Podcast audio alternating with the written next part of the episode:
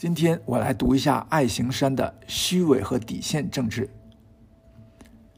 我们很多人在生活中都可能碰到过留下深刻印象的某件事或某个人，进一步浓缩成某句话或某个词。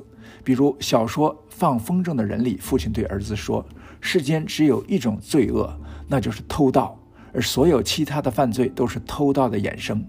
当你杀死一个人。”你偷走了一个生命，你偷走了他妻子拥有丈夫的权利，你扼杀了他孩子拥有父亲的权利。当你说谎，你偷走了别人得到真相的权利；当你欺骗，你偷走了别人得到公正的权利。这里偷窃就是那个浓缩了的关键词。日本思想家福泽谕吉则有另外一个词叫怨尤。他说：“怨尤恰如众恶之母，因为有它。”才产生世间的一切坏事，如猜疑、嫉妒、恐怖和悲切。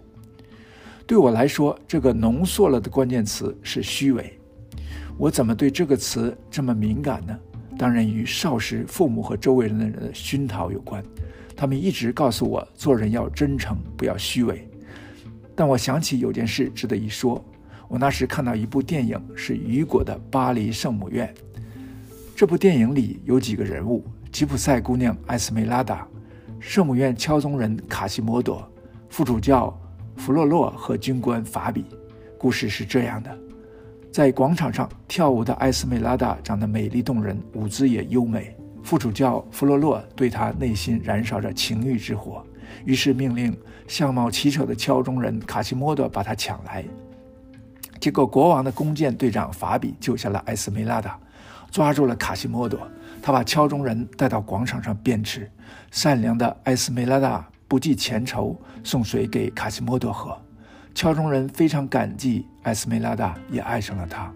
天真的艾斯梅拉达对法比一见钟情，两人约会时，弗洛洛在后面跟着，出于嫉妒，用刀刺伤了法比，逃跑了。艾斯梅拉达却因谋杀罪被判死刑。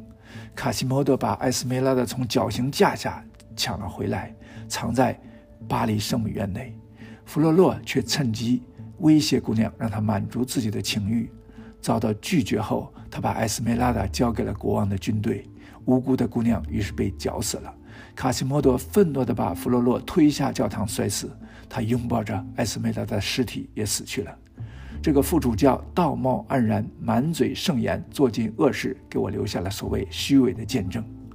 我不知是不是这个故事给我的印象太深，反正我把“虚伪”作为非常坏的一个词汇，极其排斥。一个言行一致的好人当然最好，言行一致的坏人似乎也可以接受，唯独言行不一的虚伪的恶人，我无法忍受。没想到“虚伪”这个词后来影响了我的政治观，甚至是我在政治光谱上从左转到右的重要一环。为什么呢？我在美国有很多年并不关心政治，但在2016年川普开始竞选之后，我开始关心起来。主要就是我觉得川普虚伪，这个花花公子怎么忽然成了传统价值、家庭和宗教的代言人了呢？因此，我成了极端的川黑。很自然的，我支持民主党，觉得民主党不虚伪，比如同性恋公开不遮遮掩掩。相反，我觉得共和党很虚伪。他们标榜自己捍卫传统价值、宗教和家庭理念，但做坏事的人很多。比如，领导罢免克林顿的议长金瑞切，自己也有婚外恋。之后，阿拉巴马州参议员竞选中有个叫罗伊·莫尔的共和党人，多年来一直是顽固的教义派，但却爆出在三十几岁时专门找未成年女孩交友，这不是很虚伪吗？有这样的事，加上米兔运动，他没有当选。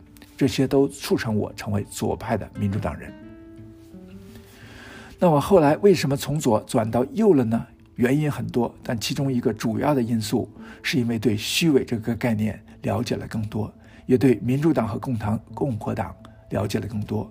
当然，这里民主党、共和党或者左派、右派之分是粗糙的，这样说只是为了行文简单。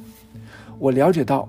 虚伪的涵盖范围远远不只是个人的道德领域，还有更重要的部分。首先，民主党人强调团结，但是极尽分裂之能事；民主党的奥巴马总统曾说：“没有一个自由主义的美国和一个保守主义的美国，只有一个团结的美利坚合众国。”但是，民主党每天做的就是强调族裔斗争乃至阶级斗争，他们所做的内容无一不与斗争相关，根本不是团结。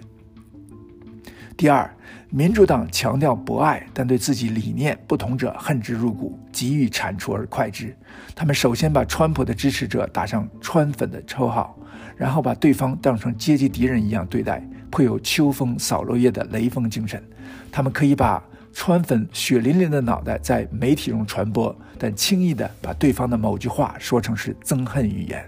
第三，民主党名字里有“民主”二字。但他们强调政治正确，坚持四项基本原则，即不能冒犯少数主义，不能冒犯女性，不能冒犯性别非常规者，不能冒犯不同的信仰或政见持有者。这里如何是冒犯，由他们来定义，别人不能妄议。第四，民主党强调消灭歧视，但对自己理念不一致者极端歧视，比如对红州的红脖子和川普支持者。低学历、不读书的嘲笑。当我成为右派的时候，我常常不禁发笑：他们哪里来的那么强的自信？难道多读几篇导向明显的《纽约时报》，多听几次千篇一律的主流媒体，不加思索的接受，就是学问高的表现？我的右派朋友读的书多着呢。再者，民主党人强调给某些少数主义更多的机会，但对另外一些少数民族，比如亚裔，很多反倒是伤害，这难道不也是一种歧视？反过来，我对共和党人的虚伪有了新的理解。首先，如果真正的说一套做一套，不论民主党还是共和党都是虚伪，这不必多说。但有些就值得具体分析。我们从那个在阿拉巴马州参选参议院的罗伊·莫尔说起。出来证实，于他三十几岁时谈恋爱的有几位女士，不论真假，这些都已经是很多年前的事，并没有在他结婚之后或近年来发生的。如果我们相信这几位女士的话，我们应也应该相信，后来这种事他没有或极少做过，否则这些人会出来作证的。那么，我们是否也可以有另外一种解释，就是他后来确实相信他的耶稣基督，他的家庭理念？再没有做过之前的事呢？如果那样的话，这是不是一个浪子回头的情况呢？我们为什么要把一个人今天的理念和他从前的行为对比来说他虚伪呢？当然，如果发现他还是有很多类似的事情发生，说他虚伪也不过分。现代政治文明中有一个非常重要的概念，即公与私的区分，个人私德与政治人物对于公权力的理解和其中的作为不能混淆，否则。就会站在道德制高点上，让所有人都失去参与政治的资格，导致虚伪和强权。民主党人现在持续不断地对这些私德进行斗争，甚至对立国之父们的私德进行评断，起到的效果就是混淆主次，在斗争中把美国的自由资本主义社会消灭。再者，我认为没有哪个人是完美的。但并不妨碍我们给自己设定一些较高的标准和理想。一般来说，有个好的目标，实时对照、鞭策自己，则有很大的可能性自己就变得越来越好，至少作恶也许就少些了。因为那个理想让自己有个底线。如果是这样的话，行为与理想之间的距离就不能说是虚伪，而是一种努力，值得鼓励。反之，如果没有任何好的标准，我行我素。很可能就没有底线。说到底线，我想起英国。英国人从前在世界上有很多殖民地，因此我们可以说坏事罄竹难书。没有殖民地的国家，当然也没有这样的坏事。但总的来说，英国人还是有个底线。鸦片战争中，他们凭优势打遍清国，但杀人较少，无非是要些租地，开始贸贸易而已。在印度也并没有像成吉汗、成吉思汗、蒙古兵那样让印度血流成河。最后，甘地领导非暴力运动，做到最后，印度真的就得到了独立。从我们中国人的角度看，这简直是匪夷所思。难道让一个手无寸铁、没有任何暴力的人闹革命就成功了？我们信奉的是枪杆子里面出政权。在南非，曼德拉的非暴力努力也最后成功。南非政府虽然不是英国，但也有英国的影子，正如曼德拉也有甘地的影子。可以说，英国人的民族性里就有这个底线。英国的国王和贵族之间，以及人民之间，不是没有暴力，但相对不激烈。因此，英国的皇家至今还在，而法国的皇家早已上了断头台，也是因为底线的问题。这些底线来源于英国人的某种绅士风度。对有些人来说就是虚伪，但是这样的虚伪也是非常必要。我在伦敦的时候看到马克思恩格斯故居，因为他们在德国待不下去，那里的底线太低。但是生活在给他们生存机会的老牌资本主义英国，享受自由，他们还是创建了没有底线的革命理论。同样，在伦敦，我看到很多国家的民族英雄都曾在那里住过，享受那里的自由。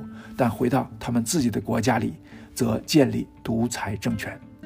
如果民族性不能提供底线的话，宗教也会提供这种底线。信神的人如果做坏事，总要想一下上帝是否会给他们带来惩罚；不信神的，则更容易没有底线，如斯大林。至于纳粹德国，也是对神没有什么信仰的。我一直觉得“纳粹”这个词非常不好。因为它掩盖了纳粹实际上是国家民族社会主义的缩写。有人说川普是纳粹，他有社会主义的部分吗？没有。民主党倒是有。今天与民主党沆瀣一气的大科技公司对不同意见者的封贴封号，就展现他们纯粹的纳粹的真面目。虽然有人会觉得极端，但我说。与纳粹搞的国会纵火案一致，民主党人在一月六号也搞了一个美国版的国会栽赃案，引诱和平是非的群众进入国会，刺激一小撮极端分子升级，然后栽赃给川普，让他有口难辩，只好俯首称臣。然后那些像纳粹宣传部长葛培尔一样替他们宣传的媒体，铺天盖地的把民众说成是暴徒。像纳粹警察分子希莱姆一样充当打手的大科技公司一哄而上打击异己，然后又要乘胜追击，对川普进行第二次罢黜。美国历史上政权基本上是平稳交接，如果如果他们实行这样的不平分过渡，将来的美国将不会平静，也就是说底线骤然下降。总总的来说，有些虚伪是真虚伪。另外一些所谓的虚伪，不过是与理想有段距离，但有理想才能让人有底线。